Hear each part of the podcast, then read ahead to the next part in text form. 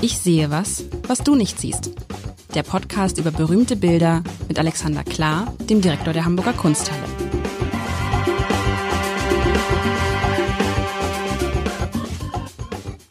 Herzlich willkommen. Mein Name ist Lars Heider und ich frage mich, was für Geräusche Alexander Klar da gerade gemacht hat. Nein, ich frage mich, ich frage mich, lieber Alexander, es wird es wird immer absurder und verrückter, was du uns hier mitbringst, Woche für Woche. Und man hat das Gefühl, dass du mit der Zeit jetzt in der Kunsthalle auch so in die, in die ganz geheimnisvollen Ecken kommst, immer weiter absteigst. Jetzt hast du so ein, du hast ein Bild mitgemacht, mitgebracht heute, das kein Bild ist, sondern ein Arrangement, ein Bild von einem Raum, hm, Sag einmal ganz kurz, wo äh, damit das alle, damit wo befinden wir uns da jetzt genau in der Kunsthalle? In der Galerie der Gegenwart. Das kann man immer erkennen an diesen fiesen Neonleuchten. Mhm.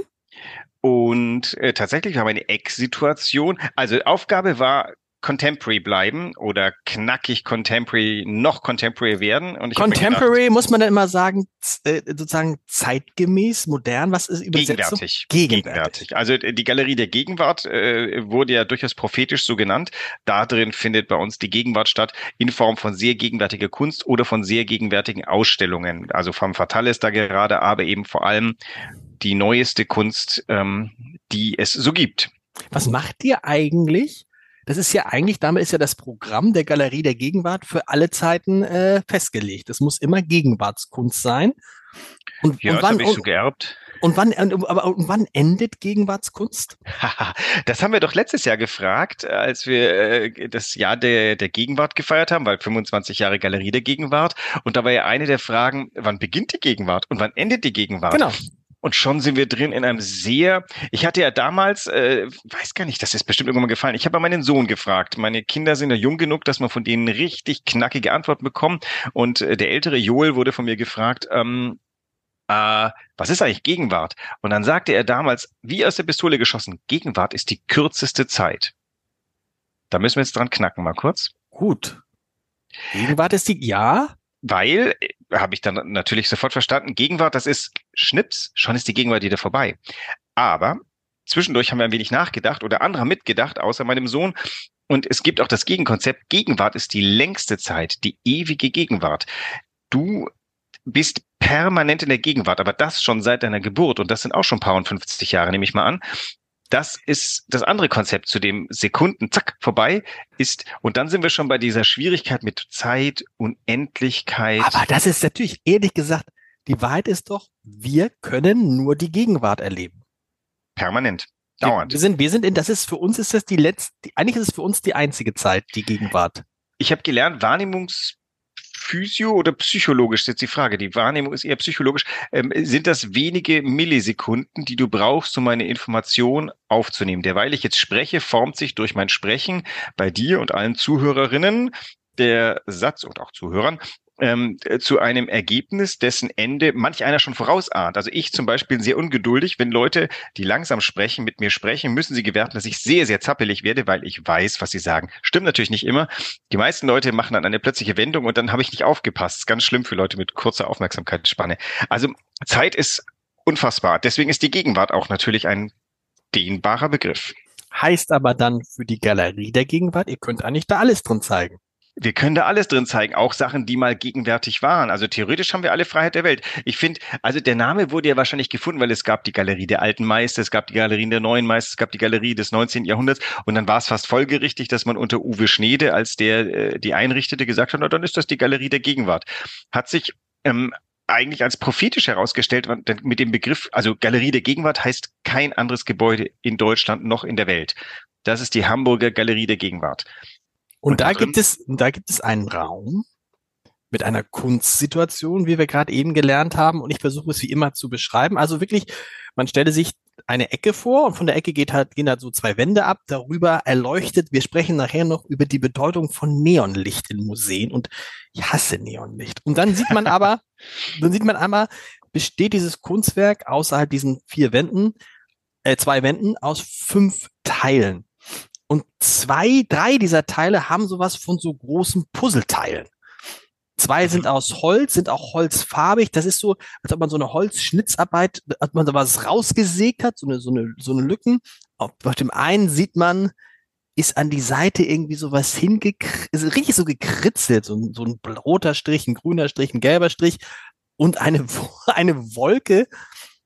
Nee, Wolke ist das falsche, so ein, so ein, so ein Gas, das aus irgendeinem Auswurf austritt von etwas, was schon lange weg ist, vielleicht einem Flugzeug. Und dieses andere Holzding, da ist ein, ein Riesenrad drauf, so ein bisschen. Das sieht aus wie ein Riesenrad und eine kleine Nierenschale und dann irgendwie so eine Verbindung, die mich auch an irgendwas Medizinisches erinnert. Hat so was von mhm. so einem mhm. kleinen Stück des Dünndarms, ich weiß es nicht. Also das sind die beiden großen Holzelemente in Holzfarbe und dann gibt es ein weiteres Element, das auch so ein 3D-Eindruck hat, dass ich bin mir gar nicht sicher, kommt das, also ist auch so ein riesiges Puzzleteil in Blau, Braun, Blau und Brauntönen mit so verschiedenen so so Erhöhungen mit so einer mit so einer Art könnte auch wie so ein überdimensionaler Auspuff sein, könnte aber auch das Dekolleté einer Frau sein. So richtig weiß man nicht, was es ist. Und dann das sind so die, die, die drei Puzzleteile. Dann hängt darüber noch etwas, äh, das, wie sieht das denn aus? Wie soll man das beschreiben? Das ist also so, man stellt sich vor ein, ein, ein Quadrat, was so, was aber so ein bisschen schräg aufgehängt ist und daran hängt so eine Art Fahrradhelm mit so, mit so einem Dorn vorne dran und so einer Kette und ich kann es nicht beschreiben.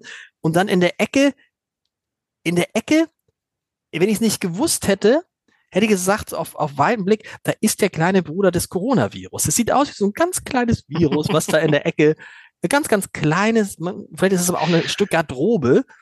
Und das Ganze, wie gesagt, beleuchtet von irgendwelchen schrecklichen Neonlichtern. Und es ist, also es ist, ja, was ist es? Es ist, es hat was Futuristisches auf jeden Fall. Es ist so ein bisschen so, so, so Space-mäßig, aber irgendwie, ah, warte mal, sind die beiden bunten Sachen ausgeschnitten aus den beiden anderen Sachen? Das kann natürlich vielleicht sein. Ja. Sind ausgeschnitten? Sie sind ausgeschnitten daraus. Sind ausgeschnitten. Sind genau. ausgeschnitten aus den beiden anderen positiv Sachen. Positiv und negativ sozusagen. Positiv und negativ und dann ist halt das kleine Virus, das gleich alles zerstören wird. Nein, ich weiß es nicht. Großartige Ist es so? Nein. Nein, ist ähm, es nicht. Man weiß es nicht. Ja, wir können das, wir können uns das ja hindeuten. Das schöne Kunst ist ja Interpretation. Sehr schön, sehr schön beschrieben. Und ähm, würdest du die beiden, das, was da dargestellt ist, eher unter figurativ oder eher unter abstrakt einordnen, wenn ich dir nur diese beiden Möglichkeiten lasse? Also wenn du mir jetzt die positiven, also die, die farbigen Dinger nennst. Die farbigen, ne? Entschuldigung, ja, ja. Das andere ist tatsächlich nur ein Stück äh, Holz bemalt. Nö, das ist, das ist, ich, ja, was ist, ist, ist, also, das linke Seite, die linke Seite erinnert mich sozusagen an den Kopf irgendwie so eines, ähm, kennst du Fabian Wittmer? Nein, das ist Nein. ein, ein, ein Radfahrer, ein, der immer so, einen, so einen krassen Red Bull Helm aufhat. So erinnert mich das dran. Und das rechte könnte natürlich auch ein, also es kann auch, links ist eher, hat eher so was Männliches, so ein bisschen, bisschen aggressiver und rechts vielleicht eher so ein bisschen filigraner, was weibliches. Was erstaunlich ist, sind diese beiden Rohre. Weißt du, die für mich so diesen ja. Auspuffrohr-Charakter haben, aber irgendwie sind das so irgendwelche Rohre, die irgendwas, äh, also würde mich auch nicht wundern, wenn es jetzt irgendwas mit Klimawandel zu tun hätte. Könnte sein, aber passiert wahrscheinlich gerade nur im, äh, in meinem Kopf. Aber es ist, ja, und was macht dann aber dieser kleine Virus, der kein Virus ist, da oben? Den finde ich irgendwie ganz niedlich. Der, ist da so hängt. Das ist das Korönchen. Aber, aber was ist, aber was, was ist, was, ja. Fühlst du dich angezogen oder eher hm. nicht? Weißt du was, oder weißt du was, jetzt weiß ich, was es ist. Die schießen dieses Ding hin und her. Das sind so eine Art, weißt du, wie man so, ja. piu, piu, piu, genau. so. Das ist, das ist, jetzt habe ich's. Und das Ding, es wirkt ja so, dieses kleine Ding wirkt ja so, als sei es gerade auf dem, auf, dem, auf dem Weg darüber. Genau. Das ist so eine Art, äh, äh, so eine Art Kunstcomputerspiel in der Kunsthalle. Ein Computerspiel, was gerade und der, der rechts unten, der mit dem großen Rohr, muss versuchen, links oben in das kleine Rohr zu treffen. Und damit er den nicht trifft, hat der einen Helm auf. Das Bild heißt. Und wenn es dem Krönchen schlecht geht, landet es auf, aufgepiekst am Helm. Ist das ein Krönchen? Ich ja. habe es so genannt. Ich glaube, der Künstler hat es so genannt. Also was, also was ist es? Was ist es? Also, äh, äh, äh, es ist übrigens sehr groß und du hast, glaube ich, geschrieben, dass die ist über Eck gestellt. Ne? Das, genau. das sieht man ja. Also das ist ein Werk des äh, von mir hochgeschätzten, wenn auch vielleicht manchmal nicht verstandenen Dominik Halmer, ein äh, großartiger Künstler, der in Berlin lebt, ähm, können ja nicht alle in Hamburg leben und ähm, ich glaube, den habe ich, äh, weiß gar nicht, wann ich ihn kennengelernt habe. Also, ähm, und die Arbeit heißt Gabriel und Mary. Und wärst du katholisch, könntest du jetzt möglicherweise schon Assoziationen haben, die nicht unerwünscht sind. Ich würde mal den, ähm, äh, ich habe mal ein sehr schön, ich habe ein Seminar über Rubens mitgemacht und mein damaliger Professor, ähm, der hat immer äh, ziemliche Auftritte hingelegt und er fing an, äh, das, äh, das Seminar äh, mit einem mit einer Mini-Vorlesung und da sagte, Rubens sei der Exponent des Pictor Doctus, des gelehrten Malers. Und das hat er so schön ausgesprochen, dass ich seitdem immer mal wieder äh, das anwenden möchte. Und also ähm, Dominik ist definitiv ein Pictor Doctus, ein gelehrter Maler, denn er hat noch ein bisschen Latein dabei getan, die, äh, die, das, also Gabriel und Mary, wir Katholiken wissen, das ist die Verkündigungsszene. Erzengel Gabriel ah. Äh, steht vor der Maria, die auf so Botticelli-Weise meistens so eingefaltet, die Hände überkreuzt, die Arme überkreuzt und demütig hinnimmt, was der Erzengel ihr zu verkünden hat. Und ähm, äh, Dominik hat auch noch äh, da was Lateinisches beigegeben, nämlich die Maria Coronata. Ich weiß nicht mal, ob das in der katholischen Lehre ein, ein tatsächlicher Fachbegriff ist. Worauf er anspielt, ist tatsächlich dieses kleine Coronavirus, was er, das ist eine echte Corona-Arbeit, die ist entstanden. Die ist eine Corona-Arbeit, es war eine richtig von mir. echte Corona-Arbeit, jawohl. Und ha. tatsächlich, äh, es, äh, äh an es der ist Stelle. Die, es ist Corona-Kunst, das gibt's nicht. An der Stelle, du hast mich mal gefragt, gibt es schon Corona? Jemand hat mich ja. gefragt. Du warst das, glaube ich, schon ja. langer Zeit, da wusste ich noch nicht so recht. Und jetzt ähm, haben wir hier. Also ähm, das äh, ist wahrscheinlich, könnte sowohl ein Korönchen sein, was die hin und her werfen, wie so ein äh, glühendes Eisen. Ähm, äh, aber an der Stelle könnte es natürlich auch der Heilige Geist sein, der spielt bei der Verkündigung auch immer noch. Du sagst einen. immer Korönchen und ich hatte Krönchen verstanden. Nein. Naja, ist ja auch nah bei, oder? Das Krönchen und Korönchen. Ich bin ich so glaub, stolz gerade, dass ich das Coronavirus erkannt habe. Und der, der Erzengel Gabriel, oder was weißt du was, oder schwebt das einfach so in der Luft? Naja, ist so an der Aerosolmäßig und so an der Wand, ja klar, aber es ist natürlich, es ist jetzt gerade so ein freies Dingsbums, freies Übrigens, Radikales. Übrigens ganz was Teil. Tolles. Ähm, äh, Dominik steht auch noch in einer, äh, ich weiß nicht, ob er das jetzt gut findet, dass ich das so sage, aber der steht in, äh, in einer Tradition von illusionistischen Malern, denn was er macht. Also diese beiden, diese beiden Dinge an der Wand, das sind ja tatsächlich keine Figuren, aber es sind Charaktere. Du hast ja schon sehr schön assoziiert, rechts tendenziell weiblich, kommt vielleicht von diesen beiden Rundungen, die möglicherweise in der Mitte des Körpers angebracht ist. Links eher aggressiv vorwärts gehen männlich. Es sind ja eigentlich, das sind ja Zuschreibungen, die wir eigentlich mittlerweile ja weit hinter uns lassen. Ähm, die Farbwahl ist sehr katholisch. Äh, der Erzengel in einem roten Gewand, die Maria meistens in einem blauen, wobei ihr Blau meistens blauer ist als das, was hier ist. Und äh, illusionistisch ist vor allem, das können wir jetzt nicht sehen, Dominik Halmer kann fantastische kleine ähm, Wassertropfen malen und er hat die, die Schatten, die können wir sehen. Die, die äh, Mary rechts hat, äh, da werfen diese Kugeln, die möglicherweise als Brüste gedeutet werden können, Schatten auf den Oberkörper. Diese Höhlung, diese Aushöhlung oben ist da, wo ein Hals sich ansetzte. Dieses äh, Rohr macht überhaupt gar keinen Sinn. Das Auge, Auge montiert das immer mühelos weg. Dem Rohr ist das vollkommen wurscht. Äh, dem Auge ist das vollkommen wurscht, dass das wie ein Rohr ausschaut. Tatsächlich hat man das Gefühl, sie lehnt sich so ein bisschen zurück, wie das die Maria zu tun pflegt und hört dem verkündenden Erzengel zu. Aber das Rohr kann man ja nicht, das, nee, das, das ist nicht weg, weil der, der Erzengel, der Gabriel hat ja auch ein Rohr. Das macht die beiden gleich.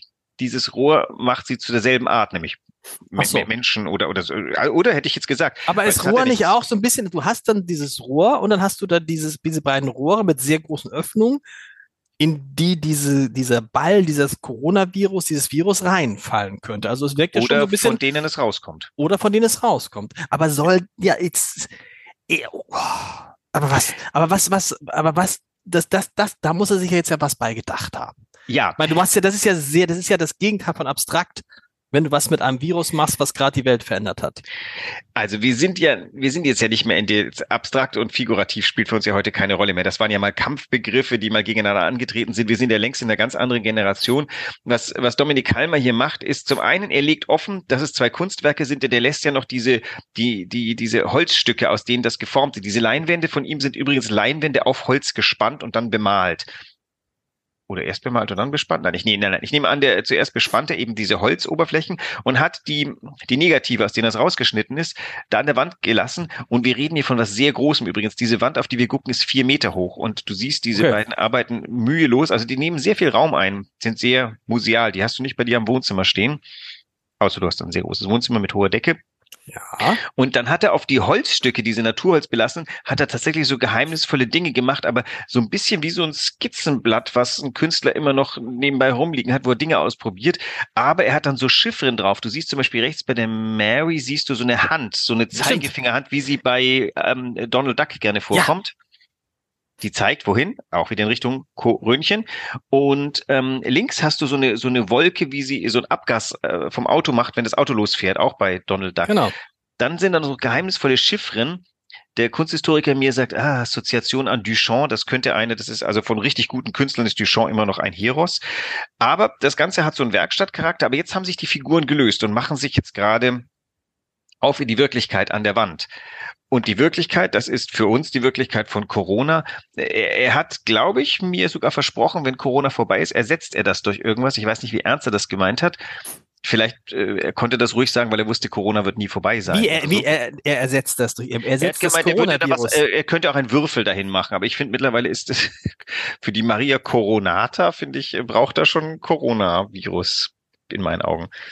Und es ist ja auch nicht schlimm, wenn es dann dazu, oder? Oder ist es in Nein, nein, im Gegenteil. Also ich glaube, ich wollte gar nichts anderes haben, aber äh, vielleicht kann er uns ja noch irgendwie einen Würfel malen und den ähm, lege ich mal in die Gegend. Also ähm, vielleicht, äh, wir unterhalten uns ja auch, als ob das was Spielerisches wäre und in 500 Jahren wird das vielleicht irgendwas äh, nahezu Sakrales sein. Das ist ja auch etwas, das Ding ist von 2020 also tatsächlich im Corona-Sommer 1 entstanden, für eine Ausstellung, die damals im Herbst, glaube ich, eröffnet hat, denke ich mal, und die eigentlich nie offen war. Deswegen zeigen wir das jetzt auch nochmal in einer Ausstellung, die ich keine Illusionen genannt habe. Eine Ausstellung, die ich mit meiner Kollegin Ife Tak äh, kuratiert habe im ersten Stock der Galerie der Gegenwart. Und da habe ich eben lauter Künstler und Künstlerinnen eingeladen, die Malerei im Raum betreiben, die entweder Malerei betreiben als etwas, was vollkommen anders ist als die bisherige Forderung. Das sind zwei Maler, die man so ein bisschen dem Radical Painting zuordnet. Einer davon ist Ingo Beller, den kann ich auch noch mal vorstellen, der macht ähm, so Ausstreichungen und zwar in unendlicher Folge. Das heißt, du kriegst immer so einen Lappen an der Wand zu zeigen, wo Farbe ausgestrichen ist. Aber sehr schön, weil das ist unterschiedliche Farbe, sind unterschiedliche Striche. Ist sehr minimal. Das hier ist das Gegenteil, würde ich fast sagen. Das ist unglaublich elaboriert, gemalt. Man kann auch übrigens bei der Mary, wenn man guckt auf die Oberfläche, fragt man sich, was ist das eigentlich? Man hat das Gefühl, der hat da keine Ahnung, Ornamente abgemalt, die aber aufgefressen werden von oder die überlagern oder durchscheinen lassen so ein Fliesenmuster, so Gartenfliesen und dazwischen noch ein bisschen Moos. Also ist ganz interessant, diese Oberfläche. Und er testet halt aus, wie viel erträgt das Auge, bevor es sagt, damit kann ich nichts anfangen. Dadurch, dass er eben das Gabriel und Mary genannt hat, gehen wir von zwei Protagonisten aus oder einer Protagonistin und einem Protagonisten, die eine quasi, das ist ein kunsthistorisches Genre. Die schönsten Verkündigungen gibt es von Da Vinci und von Botticelli. Und äh, da hat er sich einem ganz großen Genre gemessen. Aber vielleicht für Nicht-Katholiken ist das was Spielerisches, was an Ping-Pong erinnert. Aber hat man da nicht auch gleich wieder dieses, dieses Problem, also das ist, weil das der Erzengel ist, der Erzengel so oben, der gefühlt sozusagen der Gebende, der Verkündende, mhm. die Frau unten in so einer leichten Liegeposition, ist das nicht auch schon wieder das war gesellschaftliche Wirklichkeit für 5000 Jahre. Warum? Aber nicht, als das Coronavirus kam.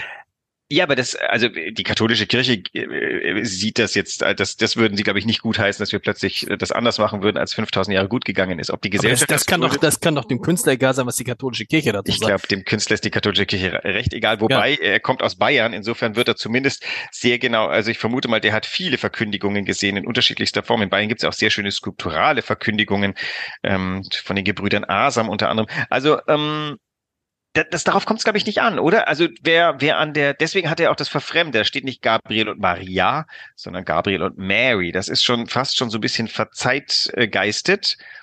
Und weiß nicht, ob jeder, also das wird vielleicht nur assoziieren, wer sehr katholisch ist oder wer unsere App dann anhört und feststellt, ah, das ist gemeint. Aber ich weiß gar nicht, ob es darum geht. Ich glaube, diese beiden äh, Gemälde oder nein, diese Gruppe von Gemälden zaubert einem eigentlich erstmal, glaube ich, ein leichtes Grinsen auf die Lippen. Ist das, ist das, ist das tatsächlich, ist es ein 3D-Effekt oder steht das vor, diese Rohre? Das kann man jetzt ja nicht sehen. Die lehnen, die Rohre, ach, die stehen. Nein, nein, nein, das, das ist gemalt. Das ist pure ist, das ist, ist pure so gut okay. wie die allen Holländer. Oh. Der ist wirklich super. Nein, nein. Und auch die Schatten, der hat natürlich, also äh, was Dominik Heimer interessiert, wie viele zeitgenössische junge lebende Künstler ist, äh, so eine Art Illusionismus. Also wie, wie weit kann man es treiben, damit das Bild damit, also bis heute haben wir das Problem, Leute, die ein Bild mit einem Baum sehen und gefragt werden, was siehst du, dann sagen, sagen alle Leute ein Baum. Niemand, außer meinen Kindern, denen ich es mühsam beigebracht habe, die sagen, das ist ein Bild mit einem Baum. Alle anderen sagen, das ist ein Baum. Und darum geht es ja um die Repräsentation ja. dessen, was da. Das ist ganz lustig. Also meine Kinder können. Das ist ganz ja, aber das ist ja, das ist ja ganz einfach. Jedes Mal, wenn sie ein Bild sehen, sagen sie, nein, das ist ein Bild von Papa. Das ist nicht Papa. Ist ja auch logisch, weil das würde niemand, doch, man würde, man sieht ein Foto von dir und dann fragt man deine Kinder, was ist das? Bei, bei Fotos machen sie es, glaube ich, nicht. Interessant, ich habe Wer ist das? Da würde man sagen, das ist ja, da würde man ja nicht sagen, das ist ein Bild von meinem Papa, sondern sagen, das ist mein ja, Vater. Entschuldigung, genau, vielleicht muss man sagen, äh, sie sind so gewitzt, dass wenn ich frage, was seht ihr da? So ist es nämlich. Wenn, ich, wenn wir im Museum stehen und ich frage, was seht ihr, dann sagen sie, wir sehen ein Bild von einem Baum, weil sie einfach wissen, dass, äh, was man sieht. Aber was seht ihr da, muss man doch sagen? Ich sehe einen Baum. Nein, du siehst ein Bild von einem Baum, denn tatsächlich, du siehst eine zweidimensionale Fläche, auf der ein Baum dargestellt ist. Das ist der Punkt. Und das ist ja oft, also das, ist, das mag jetzt sophistisch wirken, aber es geht natürlich darum, es ist doch, warum befriedigt das so viele Menschen, wenn die sagen, das ist ja fotorealistisch wiedergegeben? Dann denken sie sich, na super, was, was, wo, woran erfreut euch? Das kann Foto in jedem Falle besser. Also Foto fängt mechanisch Absolut. ein, was du vor dir siehst. Das eigentliche Kunst ist doch etwas wiederzugeben, was es so noch gar nicht gibt draußen in der, Wirklichkeit, Realität, optischen Wirklichkeit. Und damit. Stimmt, alles andere, ehrlich gesagt, wäre für Kunst auch jetzt langweilig, weil, wie du sag, zu Recht sagst, Kamera, kannst mein iPhone nehmen und damit ein Foto machen. Das ist auf jeden Fall fotorealistischer als alles andere, was es gibt auf dieser Welt. Und im Zeitalter von Instagram fragt man sich, was ist denn überhaupt so großartig dran, gute Fotos zu machen? Das machen Milliarden Menschen gute Fotos. Ähm, tatsächlich kommt dann aber natürlich wieder ins Spiel, ein guter Fotograf oder ein berühmtes Bild eines einer Fotografin, eines Fotografen ist, ähm, was ganz viele Leute aufsehenerregend finden. Das heißt, vielleicht gibt's ja auch irgendwann mal Insta-Fame, wo ein Ding ja, es muss halt mehr als nur liken sein, würde ich mal sagen. Also äh, bloß auf Instagram einen Daumen hoch zu machen, macht noch nichts Großartiges. Aber wenn tatsächlich etwas aufgegriffen wird, und dafür kennen wir ja keine Ahnung, wenn du äh, großartige Beobachter auf im fotografischen Genre ähm, in den 50er Jahren diese wunderbaren Darstellungen von, von, von Straßenszenen in Paris, von den verschiedensten Fotografen, wo man sagt, ah, Lebensgefühl eingefangen. Das ist, glaube ich, der Moment, wo das, der Fotograf bietet was an und das Publikum sieht's und nimmt's auf.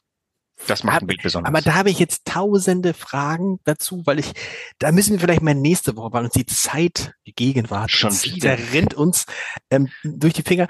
Ähm, weil natürlich ich mich frage, ob es auch in der Infl es gibt ja eine Inflation von Bildern und von ähm, Eindrücken und was das eigentlich mit dann der Kunst macht und ob dann die Kunst tatsächlich wieder zurückkommen muss, eben nicht versuchen muss, damit mitzuhalten, mit dieser, mit dieser, mit dieser Welle von Bildern, mit dieser Flut von Bildern, sondern sich dann seinen anderen Weg suchen muss. Zum Beispiel durch, ist das Eckkunst? Kann man das sagen? Ist das Eckkunst? Das hier? Nach der Eckkneipe kommt die Eckkunst. Die Eckkunst. Ach, ach, interessant. Äh, was du meinst, ist durch Kunst, vor der ganz viele Leute, die ganz viele Leute rezipieren, oder jetzt musst du mir weiter. Nee, aber Eck, Eck, weil in der Eck, in der Ecke. Ja, aber ach, du, aber du redest von dem Werk hier, was in der Ecke ja, steht. Natürlich, so eine Eckkunst. Ja, ja. Also so das ist eine Eckkunst, ja, Übereckkunst geradezu. Übereckkunst.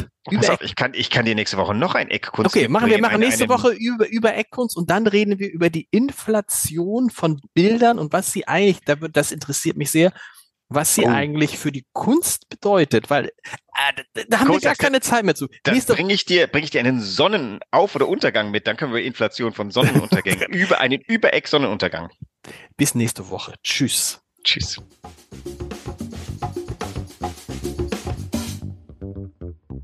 Weitere Podcasts vom Hamburger Abendblatt finden Sie auf abendblatt.de slash podcast.